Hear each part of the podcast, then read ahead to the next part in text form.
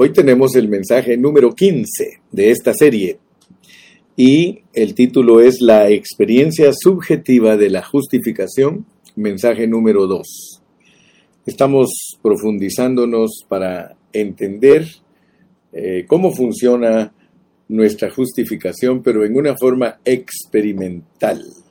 ¿Sabías tú que la mayoría de hermanos eh, solo escucha mensajes, pero no estudia la Biblia en una forma profunda, como nosotros lo hacemos, para ir eh, entendiendo y discerniendo eh, las joyas preciosas que Dios tiene escondidas en, en su palabra.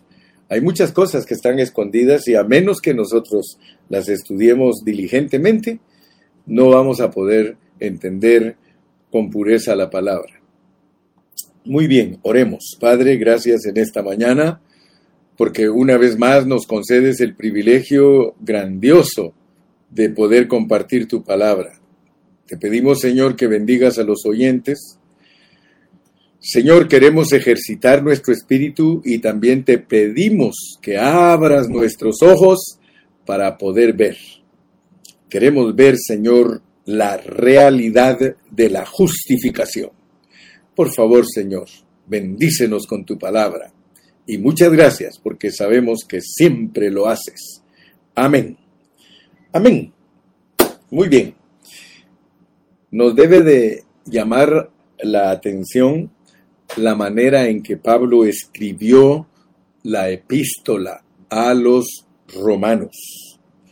Sabemos que Pablo, en su trasfondo religioso, él era excedidamente celoso él era muy fuerte en su celo por el judaísmo.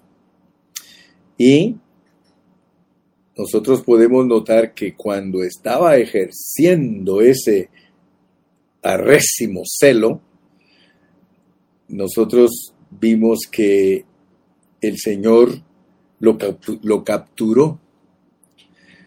Ahora, a mí me llama mucho que Dios haya capturado a un judío para que nos enseñe a nosotros los gentiles la palabra de Dios. Y lo que más me sorprende es que el apóstol Pablo aprendió la ley, pero cuando él tuvo un encuentro con Cristo, él descubrió que la ley y, el, y la historia del pueblo de Israel es una sombra de las realidades espirituales del Nuevo Testamento. Y yo creo que por eso lo usó Dios para escribir. Y podemos notar en los primeros capítulos de Romanos que mientras él estaba escribiendo Romanos, él tenía en su mente el Pentateuco. Bien, bien podemos decir que Pablo en su conversión, cuando tuvo un encuentro con Cristo, él estaba empeñado en perseguir a los cristianos y estaba de acuerdo en que los mataran.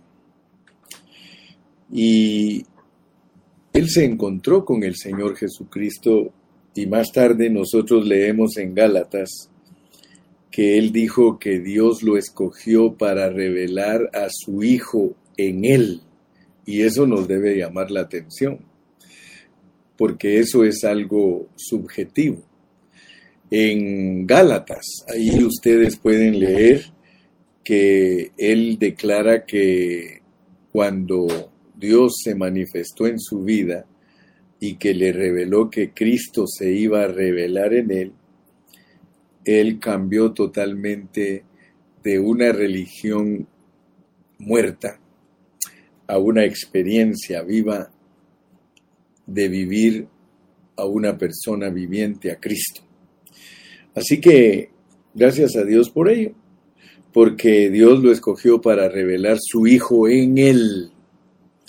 Entonces seguro que si nosotros podemos ver esta conversión de Pablo y cómo Dios le mostró a Pablo que el Antiguo Testamento era una sombra para, revelar una realidad espiritual, entonces nosotros vamos a ver por qué él tenía Génesis en su mente cuando estaba escribiendo Romanos. Yo quiero que ustedes se den cuenta que en Romanos lo primero que él presenta es la desobediencia del hombre.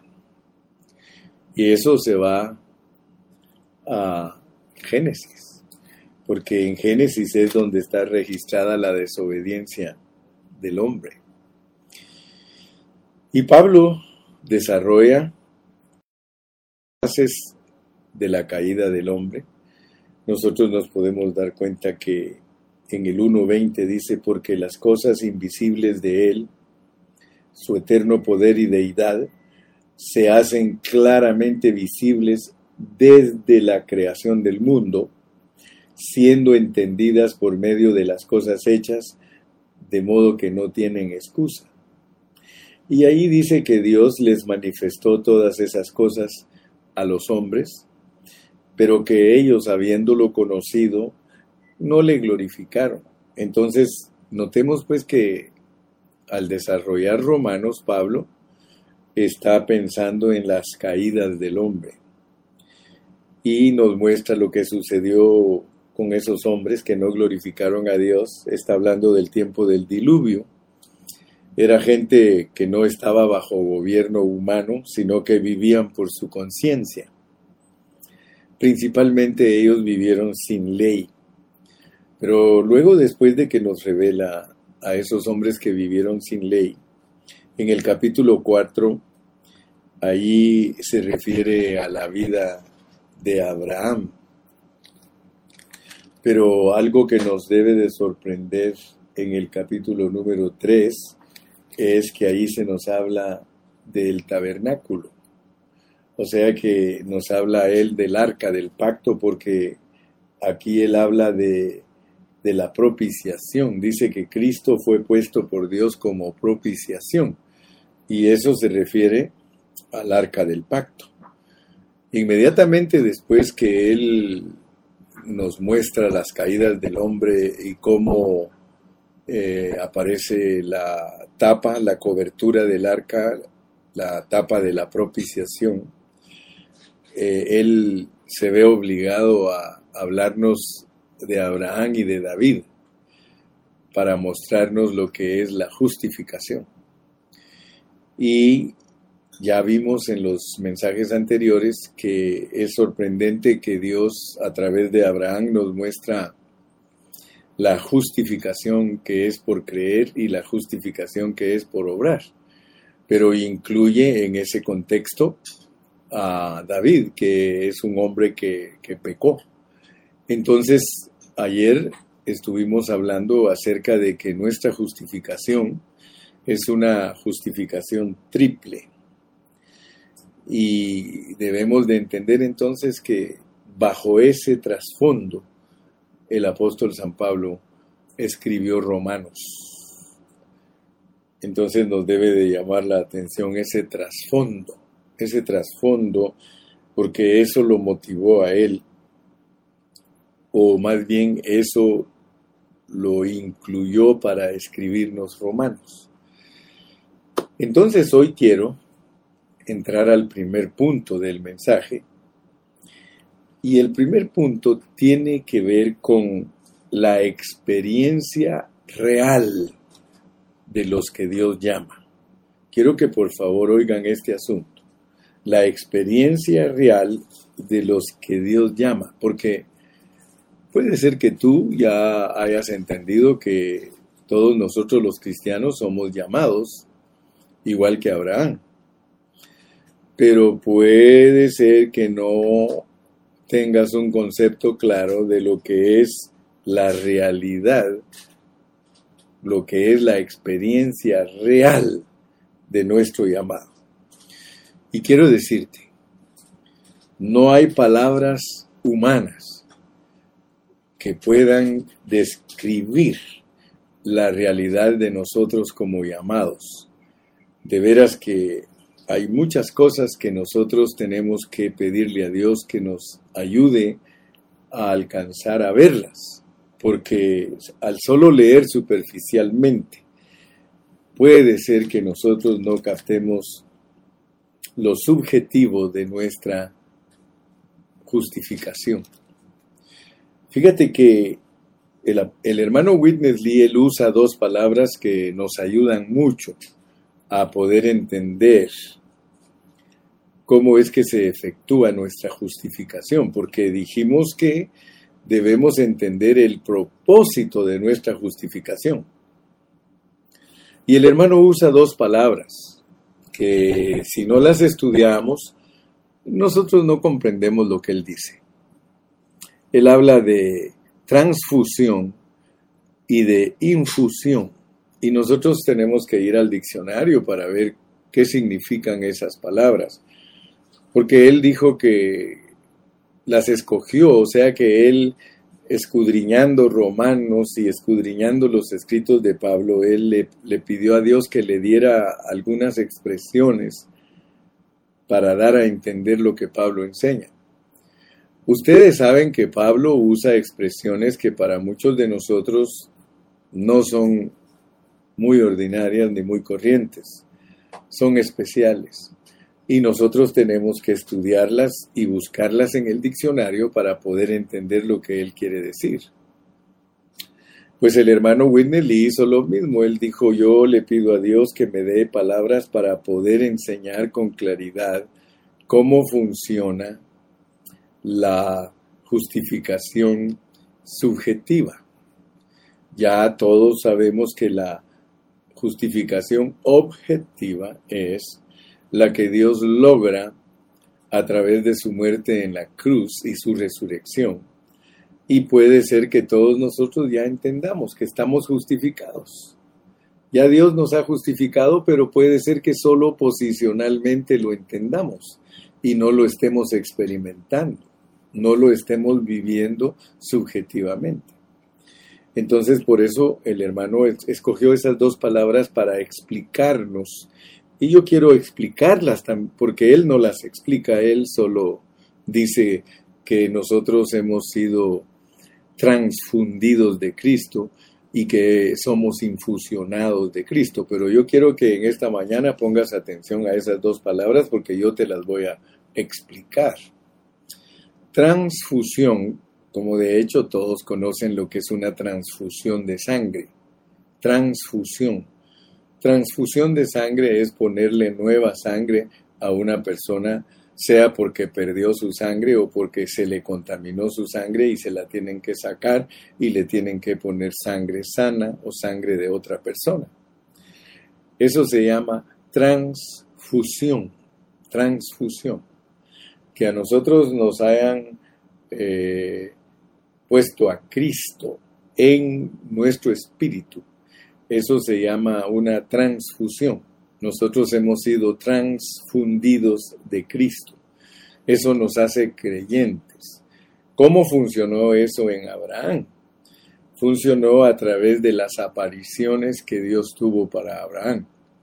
Si nosotros estudiamos desde el capítulo 12 hasta el capítulo 24 de Génesis, nosotros nos vamos a dar cuenta que Dios a Abraham se le apareció muchas veces. Por lo menos vamos a encontrar cinco veces que Dios se le apareció a Abraham. Nuestra pregunta debe de ser, ¿por qué Dios se le apareció tantas veces a Abraham? ¿Cuál era el objetivo de Dios de aparecérsele a Abraham? Muchos tienen a Abraham como un campeón, como un gigante de la fe, pero cuando ya uno estudia la Biblia profundamente, uno se da cuenta que Abraham no era un campeón de la fe. El campeón de la fe siempre ha sido Dios. Escucha bien, el campeón de la fe siempre ha sido Dios. Nuestra fe es una persona es Cristo. Así como nuestra justicia es una persona, nuestra fe es una persona. Entonces, cuando se habla de que hemos, se nos ha hecho una transfusión, es que se nos puso otra vida. Por eso puse el ejemplo de la sangre. en la sangre está la vida. O sea que la, la, transfusión física nos sirve de ejemplo para entender la transfusión espiritual que Dios ha efectuado en nosotros. O sea que Él puso su vida en nosotros. A eso le podemos llamar transfusión. Pero como tenemos otra palabra también que se llama infusión, infusión es poner alguna clase de medicina en la sangre. Eso es infusión, poner alguna clase de medicina en la sangre. O también es poner en agua caliente muchas hojas de diferentes plantas, según tú hayas investigado que para qué son efectivas esas plantas o esas hojas, tú las puedes poner en agua caliente. Y esa agua caliente con esas hojas forman un té. Y ese es el té que se infusiona, es la medicina que se infusiona. Entonces yo quiero ponértelo bien claro para que tú lo entiendas bien. Si me pones atención, el Señor te va a bendecir con estas declaraciones. Por ejemplo, si queremos aplicar bien la transfusión, nosotros podemos hablar de que internamente Cristo ha sido puesto dentro de nosotros como nuestra vida. Eso se llama transfusión. Hemos sido transfundidos de Cristo y eso es el resultado de haber creído. O sea que cuando nosotros creímos, inmediatamente el Señor entró en nosotros y ya entendimos también que eso causa una reacción. Nos hace personas de fe. Nos hace personas de fe. Y allí, en la reacción que nosotros tenemos, escucha, vuelvo a repetir el conceptito, para que no andes divagando, para que no andes perdido en conceptos. La transfusión es la vida de Dios puesta en ti. La infusión es disfrutar las riquezas y las vitaminas que tiene esa sangre. Entonces, por un lado, Cristo es tu vida y por el otro lado Cristo es las riquezas de esa vida. Entonces tú ya sabes que las riquezas producen plenitud. Entonces, quiere decir que nosotros cuando hablamos de ser infusionados de Cristo, estamos hablando de que externamente vamos a estar empapados, vamos a estar permeados, vamos a estar saturados y entonces se va a ver en nosotros aleluya, la subjetividad de nuestra transfusión. Transfusión es que Dios nos da su vida, infusión es que exhibimos esa vida. Gloria al nombre de Jesús. Entonces yo espero que tú estés claro en esto, porque si no, no vas a entender cómo fue que Dios se transfundió y se infundió en Abraham porque Abraham es, el ejemplo de cristiano para nosotros, para que nosotros entendamos cómo va a operar Dios esa transfusión y esa infusión. Cristo dentro de nosotros como nuestra vida se puede comparar también con la electricidad. O sea que la electricidad es una buena ilustración para entender también lo de la transfusión y lo de la infusión. Porque la electricidad celestial está en el trono de Dios. Todos nosotros debemos de saber que hay un trono de Dios que tiene todo el poder. Y eso es representado con una planta eléctrica una planta eléctrica. O sea que la vida de nosotros viene de Dios, viene del trono de Dios, y Él la transfunde a nosotros, y ya puesta aquí en nosotros es la transmisión de la vida de Dios en nuestro ser. Así es como funciona. Esa electricidad que viene de allá del trono entra en nosotros y nosotros se puede decir, si quieres entenderlo, ya estamos electrocutados, ya estamos llenos de energía eléctrica internamente. Eso significa que la vida del trono nos fue transfundida. Pero ahora nosotros necesitamos que esa vida que está en el trono sea exhibida aquí en la tierra. Se necesita que esa vida no solamente esté allí adentro de nosotros, sino que pueda ser vista a través de nosotros. Eso es lo que se llama la gloria de Dios. Por eso es que Pablo en Romanos dice en el capítulo 3, por cuanto todos pecaron, están destituidos de la gloria de Dios. O sea que el hombre, cuando Dios lo crió en Génesis capítulo 1, él tenía una conexión directa con Dios al trono, esa se llama comunión. O sea, esa comunión era una comunión activa, era una comunión ininterrumpida. Pero cuando Dios puso al hombre en el huerto del Edén y el hombre pecó, él cortó esa gloria. Esa era la gloria de Dios en él, que era la expresión de Dios en él, la cortó y él en vez de expresar a Dios, comenzó a expresar a Satanás, porque el veneno de Satanás entró en él al haber comido del árbol de la muerte. Entonces yo quiero que tú veas, por favor, en esta mañana, que el hecho que Pablo nos ponga a Abraham aquí de ejemplo, no es algo superficial, ni es algo que se debe pasar desapercibido, sino que nosotros debemos entender por qué Pablo nos pone a Abraham y por qué Dios le dio a Abraham su vida dentro de él y también la pudo expresar como una reacción, como una fe que es subjetiva, una fe expresada. Yo espero en Dios que esto no sea para ti un palabrerío, sino que sea una declaración de la realidad de tu experiencia, porque dentro de unos minutitos vamos a estar aplicando la vida de Abraham a nuestra vida diaria para ver si realmente estamos experimentando una justicia real. Aleluya. Te dije entonces que la electricidad sirve para mostrar también que hay una electricidad que está viniendo todo el tiempo desde el cielo. Esa electricidad está viniendo siempre hacia nosotros. Esa es como la planta que, distribuye la electricidad en una ciudad. Ella todo el tiempo está eh, distribuyendo electricidad para todas las casas, para todas las casas. Todas las casas tienen un switch interruptor. Si alguien baja el switch de, la casa, esa electricidad no entra. Pero si ese switch está siempre on, entonces eh, esa electricidad va a estar siempre corriendo. Ahora el switch representa, se puede decir, nuestra fe. Si nuestra fe es genuina, el switch está on. Si nosotros decaemos en fe, nosotros apagamos el espíritu y apagamos el switch. Y aunque tengamos ya electricidad dentro, porque ahí están todos los eh, alambres también, aunque tengamos electricidad, está interrumpida, es una comunión rota con Dios.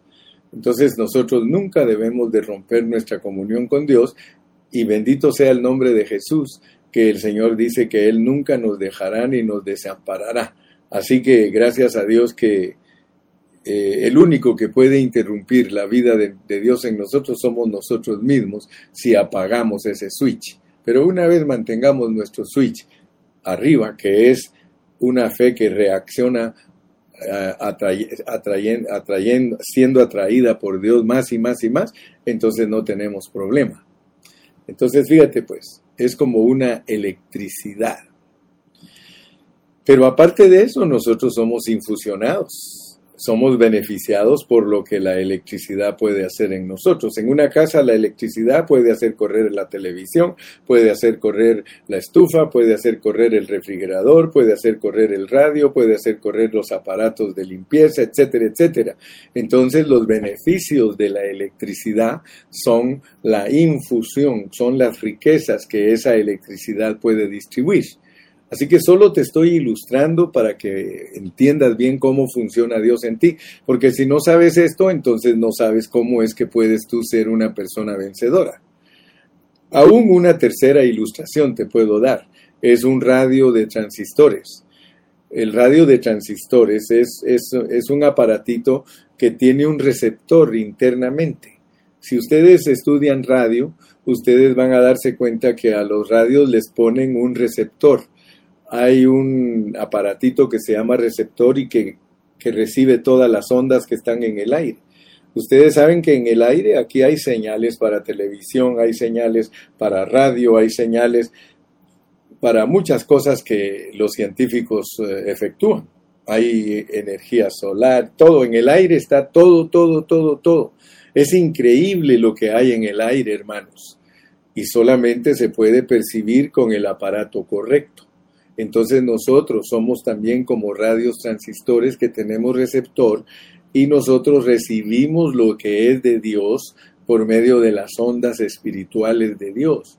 Las ondas espirituales de Dios vienen a nosotros a través de la palabra, la palabra, la palabra. Solo la palabra es lo único que puede ministrar nuestro ser interno.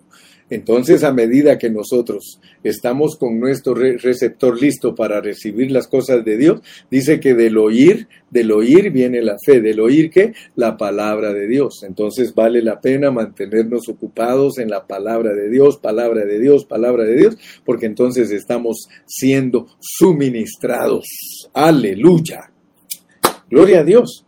Entonces yo ya te puse todos los ejemplos que son necesarios para que tú entiendas cómo es que Dios opera en ti. Ahora, un puntito más para entrar a, explicar más profundamente la subjetividad de nuestra justificación. Y es de que te des cuenta de que precisamente el apóstol habla de la creación, porque muchas cosas espirituales se pueden entender a través de la creación. Y precisamente el, apóstol escribió todo esto para que nosotros nos demos cuenta que el Antiguo Testamento es parábola para entender la realidad que Dios nos quiere dar a conocer. Pablo era experto en usar las figuras del Antiguo Testamento y por eso vale la pena ponerle atención a las figuras que usa para enseñarnos nuestra justificación, porque él usa la creación, usa la caída del hombre usa aún hasta, hasta la perversidad de Sodoma y Gomorra, aún usa hasta la idolatría de la religión para mostrarnos cosas espirituales. Entonces, mi amado hermano, yo quiero que tú te des cuenta que eh, el apóstol tiene una carga bien profunda de enseñarnos cómo funciona. Usemos un poquito la creación para entender. Vamos a hablar de nuestra creación. Mírate cómo eres tú y te vas a dar cuenta la transfusión y la, eh, y la infusión eh, son algo bien importante para que entendamos cómo trabaja Dios en nosotros espiritualmente. Mira, si tú pones atención en, en nosotros, en los ojos, en los ojos, a nosotros nos entran los objetos y entran, tú puedes leerlo en el diccionario, entran de cabeza, Así somos nosotros. Entran de cabeza y salen de forma ya normal. ¿Por qué? Porque nos crió Dios así. En nosotros entran las cosas y se proyectan. O como le pusiéramos. Eh, busca las palabras tú para entender lo que estoy hablando. En nosotros entran las cosas y salen las cosas. Así nos creó Dios. La creación explica cosas espirituales. Si yo te digo que a nuestra vista entran cosas y salen, es porque son como espejos. Adentro tenemos como, los lentes son como espejos en donde entra lo que nosotros vemos, que eh, indiscutiblemente eh, toca nuestro cerebro, porque es nuestro cerebro el que mira las cosas. Fíjate, qué tremendo, hermano. Pero entran y también ya salen proyectadas y tú las puedes ver. Tú puedes ver la claridad, puedes ver la ventana, puedes ver la pantalla, pues, pero porque está entrando en ti como un lente, como un espejo. Muy bien. Lo mismo es con la respiración. Mira la respiración. Tú haces, pero no te quedas con ella adentro. Si, te, que, si tú quisieras detener la respiración dentro de ti y no sacarla, te mueres. Para que te mantengas vivo, tú tienes que recibir y sacar. Se llama inhalar y exhalar. Inhalar y exhalar. Y aún dentro de ti trabaja un sístole y un diástole. Sístole jala la sangre, diástole la expulsa. la jala y, y así se mantiene corriendo. Todo lo que es de Dios y es vida, entra y sale, entra y sale. O sea que te estoy hablando de esto porque eso te ayuda a entender la realidad espiritual que es en Cristo.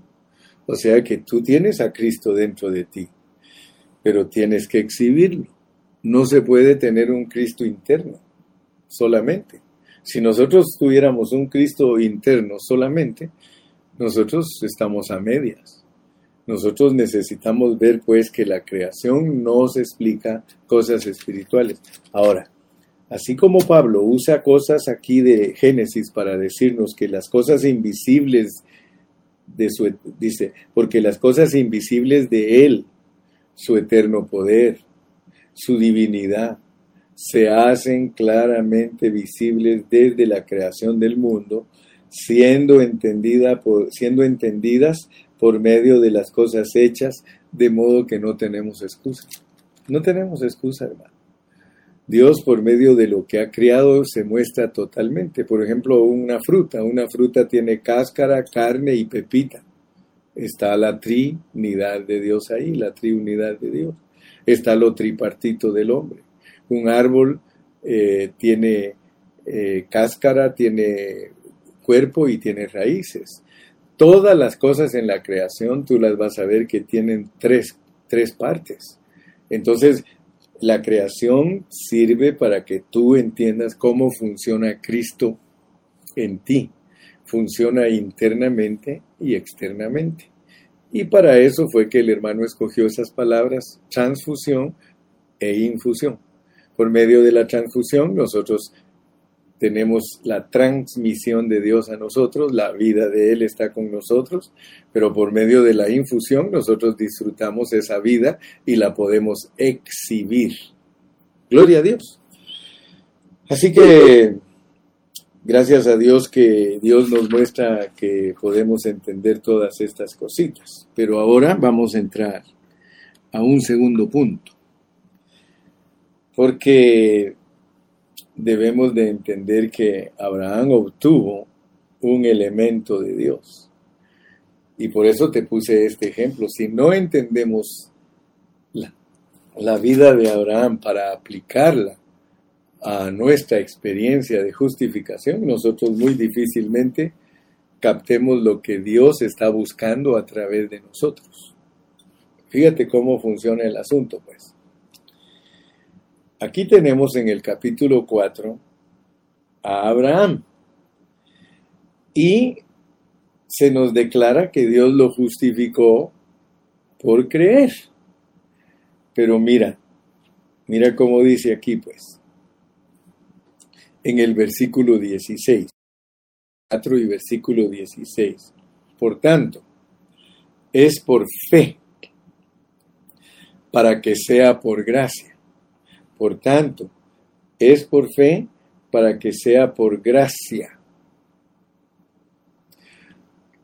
Debes de saber que todo, todo lo que es de fe es por gracia.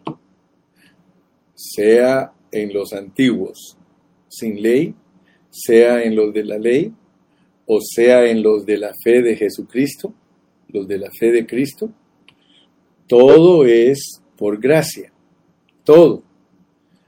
Los hombres que vivieron sin ley, pero que glorificaron a Dios, ellos vivieron por fe, pero fue por gracia.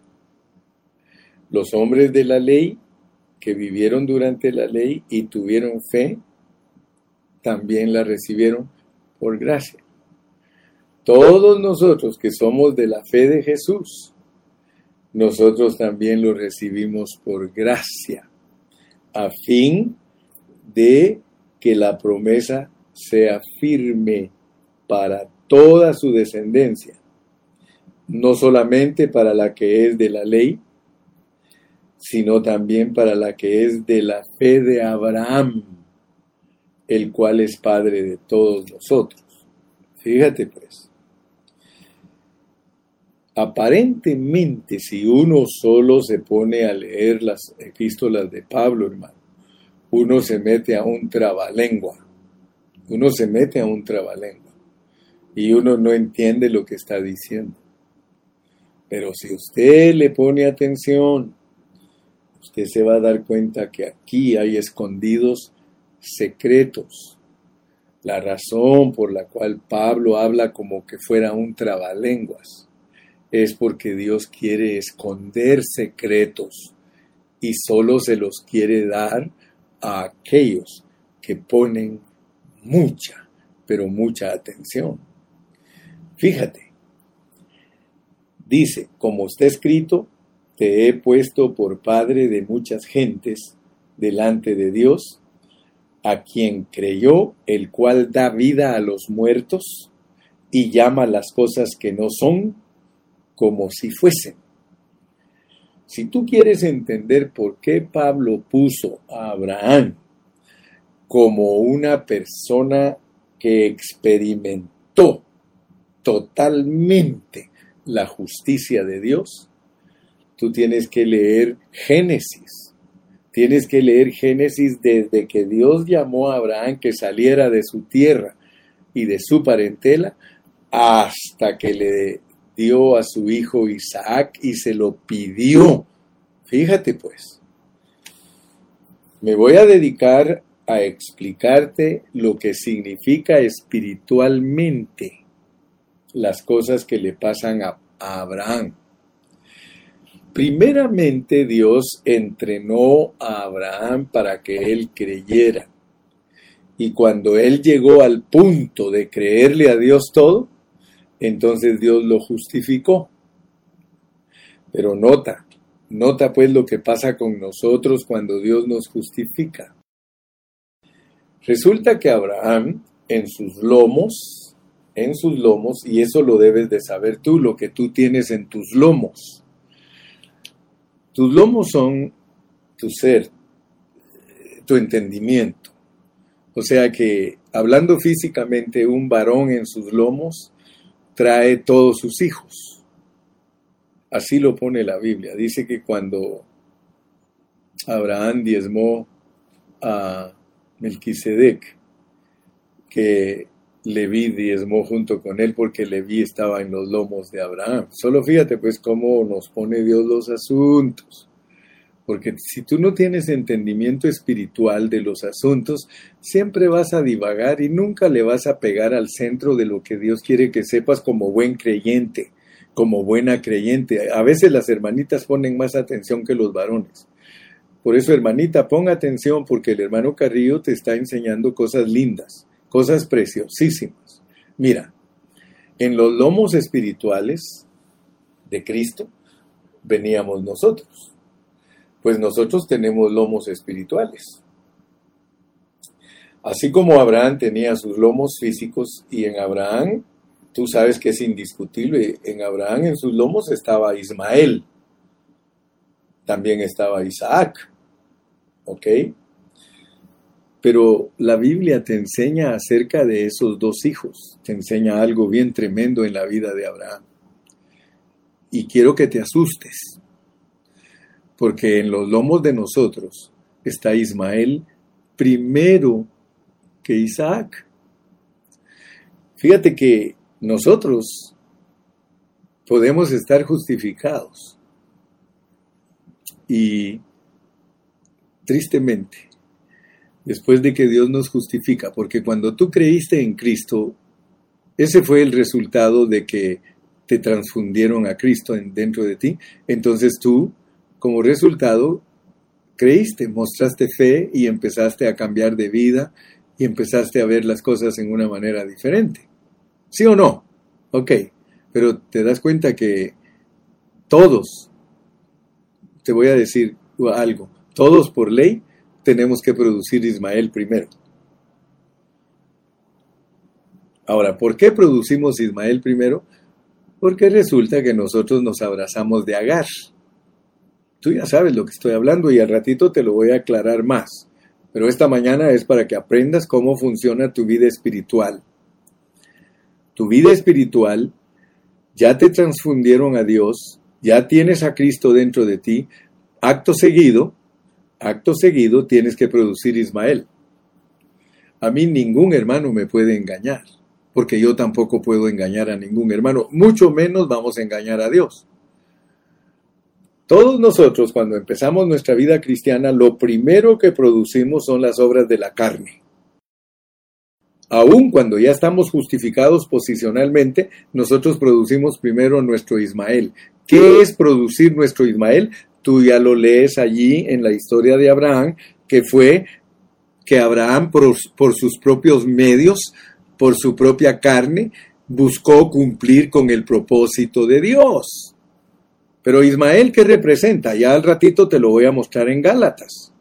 Ismael representa las obras de la ley, las obras que nuestra carne llevan a cabo y eh, consuman a través de abrazar a Agar, abrazar a Agar.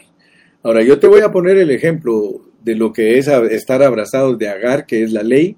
La ley es el bien y el mal. La ley es el bien y el mal. La ley pertenece al árbol de la muerte. La ley del bien y el mal es el conocimiento doctrinal, es el conocimiento religioso. Pues cuando uno tiene conocimiento religioso, uno quiere agradar a Dios haciendo cosas por su cuenta. Voy a hacer esto, voy a hacer aquello, voy a hacer esto, voy a hacer aquello. Es más, trata uno de ser bueno, porque la ley ahí es donde lo lleva a uno, donde uno sabe lo que es el mal y uno quiere hacer el bien. Eh, por ejemplo, te voy a decir algo, estar abrazado de Agar es que tú por tus propias fuerzas trates de amar a tu esposa. Estar abrazado de Agar es que tú por tus propios medios, hermana, trates de amar a tu esposo. Eso es imposible. Y si en caso lo logras, va a ser pura derrota porque es lo que Dios rechaza. Es lo que Dios, Dios rechazó totalmente a Ismael y, y también rechazó a Agar. Así lo que viene del obrar humano, lo que viene el obrar de tus propias fuerzas. Quiero decirte que el 99% de los cristianos están abrazados de Agar. Ellos ayunan porque creen que al ayunar le van a retorcer el brazo a Dios y Dios les va a contestar sus peticiones. Es aquel que busca las cosas exteriores de Cristo y los beneficios de Cristo, pero no tiene verdaderamente una convicción interna de que Dios no está buscando cómo bendecirte y mejorarte. No, no, no. Dios está buscando cómo matarte, hermano. Eso es lo que Dios está buscando. Y ahorita te lo voy a explicar en Isaac porque ahí lo vas a ver bien claramente. Entonces estamos hablando de la justificación subjetiva completa, consumada. Está en la historia de Abraham. Por eso es que Pablo se preocupó en ponernos a Abraham para que nosotros entendamos cómo funcionamos como hombres de fe, como mujeres de fe. Lo primero que producimos se llama Ismael. Ahora, tú sabes que por 13 años Dios no se le porque estaba molesto con él. ¿Por qué? Porque tú puedes leer en, en Hebreos que eh, Ismael todo el tiempo perseguía y se burlaba de Isaac, porque Ismael es la carne, Isaac es el espíritu. Pero quiero que notes algo, por favor. Dios no está en contra tuya porque tú has producido Ismael. No está en contra tuya. Está disgustado contigo porque a él le disgusta que tú vivas en la carne pero Él no, no se ha dado por vencido contigo, ni está enojado contigo. Está esperando que te canses de, de vivir abrazado con Agar. Él está esperando, hermano, que nosotros nos cansemos de, de, ejercitar nuestra carne, porque Él tiene un propósito para nosotros. Él quiere que te abraces de Sara, Te dije que nosotros en nuestros lomos tenemos a Isaac y tenemos a Ismael, pero divina y soberanamente primero damos a luz a Ismael. Entonces, no te espantes que eres un carnal, no te espantes que eres un almático, no te espantes que eres un carnalón, no te espantes de eso. ¿Sabes de qué te debes espantar? Que no salgas de allí, que no salgas de ahí, eso sí te debe de espantar, porque llega un momento en que Dios le dice a Abraham que tiene que echar de su casa a Ismael y a su mamá, y que los tiene que echar porque él no va a tolerar que crezca junto con Isaac. Es imposible que la carne se críe juntamente con el espíritu, hermanos, son opuestos. Entonces al abrazarnos de Sara, si nosotros nos abrazamos de Sara, que es cuando nosotros ya entendimos que no debemos ayudar a Dios para lograr que Isaac nazca. Isaac nace por obra total de Dios. O sea que cuando ya Abraham y Sara estaban acabados, cuando ellos ya no tenían ninguna fuerza para poder germinar, entonces Dios pone a Isaac y junto con Sara les visita y les da el Cristo para ser victoriosos. Entonces, mira, mi amado hermano, yo quiero decirte en esta mañana, yo a veces, hermano, cansado de estar abrazado de Agar, yo le digo, Señor, y tú júzgame como quieras, pero yo le digo, Señor, oblígame, oblígame a abrazarme de Sara, oblígame, porque yo no quiero que me obligues en el lloro y el crujir de dientes, porque tú ya sabes que en el lloro y el crujir de dientes, obligadamente, tenemos que abrazarnos de Sara. Pero hoy, hermano, hoy, voluntariamente, podemos llegar a negarnos totalmente de estar abrazados de Agar para producir Ismael y correrlo de la casa a él y a ella y quedarnos abrazados de Sara, que es la gracia. La gracia es que solo Dios puede producir en ti, aleluya, la simiente que Él quiere usar para formar su reino, Aleluya, mira mi hermano, por eso no se te olvide el mensaje de hoy, hermano. Yo quisiera que Dios me obligara, hermano. Y le pido, hermano, yo le pido, oblígame, Señor, ahora, oblígame ahora, oblígame a, aborrecer, Señor, a Agar y a aborrecer a Ismael, porque no debo de estar contento con estar creando un Ismael, hermano. Crear un Ismael significa estar buscando nuestra propia justicia. Hermano, cuando nosotros nos abrazamos de Sara, entonces Dios tiene misericordia de nosotros porque nosotros entendemos lo que es la gracia, dejamos que Él trabaje en nuestra carne y que nos haga morir nuestra carne por el Espíritu Santo y entonces, mi amado hermano, se va a producir un Isaac, pero ese Isaac tiene que crecer y el tiempo se nos está yendo e Isaac todavía no crece en nosotros. Hermano, Isaac tiene que crecer al grado de poder ser presentado como ofrenda y sacar nuestro cuchillo y oír una voz que nos diga, no lo mates, no lo mates. Hermano, eso es paradójico. ¿Cómo es posible que después que tú tengas la experiencia de Cristo formada totalmente en ti, Dios te dice que se la entregues a Él, que es para morirse? Hermano, eso es paradójico. ¿Cómo, ¿Cómo es posible que alguien me quiera quitar a mí lo más glorioso que he alcanzado? ¿Cómo es posible que alguien me quiera quitar el Cristo glorioso que me ha dado la victoria? Pues asústate, porque cuando ya lo hayas logrado, Dios dice, ahora me lo presentas como ofrenda y quiero que lo mates. ¿Sabes qué significa eso, verdad? Eso significa, hermano, que esto que estamos viviendo no es para nuestro disfrute ni para nuestro gozo personal, hermano. Es para que Dios sea satisfecho y cuando Dios sea satisfecho, él te va a decir que no le metas el cuchillo, te lo va a devolver en resurrección. Entonces serás victorioso, entonces tendrás lo que Dios dio para ti, pero no para tu gozo, sino para el gozo de Él. Hermano, tenemos que cambiar de mentalidad. Tienes que cambiar de mentalidad como cristiano maduro, que todo lo que Dios te pide no es para ti, no es para que vivas cómodo en este mundo, no es para que vivas satisfecho en este mundo, no, mi hermano, es para que sepas que en este mundo tendremos aflicción, pero que no tengamos temor porque Dios está con nosotros. Y si vivimos para Él, vivimos. Y si morimos para Él, morimos. Pero logra, hermano, ver más allá. No te quedes ciego. No te abraces de Agar. Abrázate de Sara y mira el gran beneficio que puedes dar para Dios.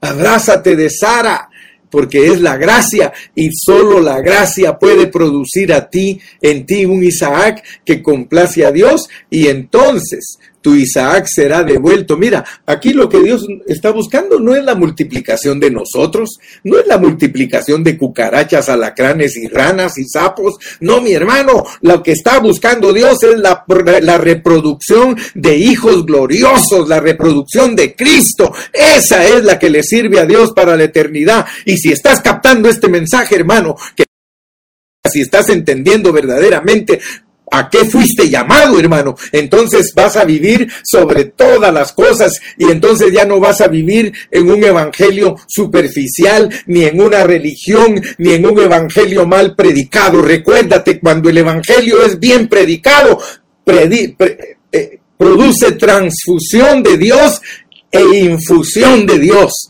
Cuando tú predicas bien el Evangelio, hermano, entonces Dios se va a multiplicar en las personas y entonces vamos a poder presentarle a Dios miles de hermanos que Cristo se formó en ellos, que dieron a luz a Isaac y que participaron del propósito divino. Que Dios te bendiga en esta mañana, Dios te guarde y concluimos la urgencia de Pablo en Romanos del 1 al 3 era mostrar el capítulo 4, el propósito de la justificación, que es que haya un reino, una nación, y bendito sea el nombre del Señor, hermano, porque cuando lleguemos al final de Romanos, nosotros nos vamos a dar cuenta que Dios logró lo que Él se propuso, hermano.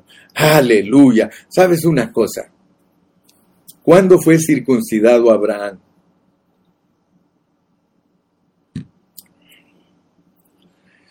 Él fue circuncidado hasta que él entendió que solo por la gracia de Dios él podía ser visitado con su heredero, Isaac. ¿Quieres tú que Dios te circuncide tu prepucio de tu corazón, que dejes de ser un carnal? Si eres valiente y quieres hacer lo mismo que yo, allá Dios, Él te va a ayudar. Pero yo le he dicho, oblígame Oblígame, Señor, a ser vencedor. Oblígame. Creo en tu soberanía. Creo en tu poder. Creo en que si tú quieres, tú lo puedes hacer. Tú puedes quitarme todas las vestiduras, vestiduras viles y puedes vestirme de vestiduras reales para que yo sea esa novia gloriosa en tu venida. Señor, en tu nombre maravilloso, gracias. Padre, gracias en esta mañana porque una vez más he podido entregar tu palabra.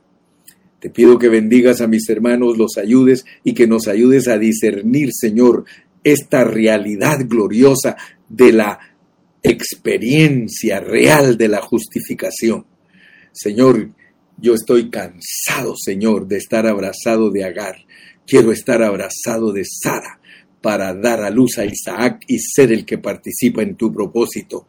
Gracias, Señor, en tu nombre maravilloso. Amén y amén. Y el pueblo de Dios dice amén.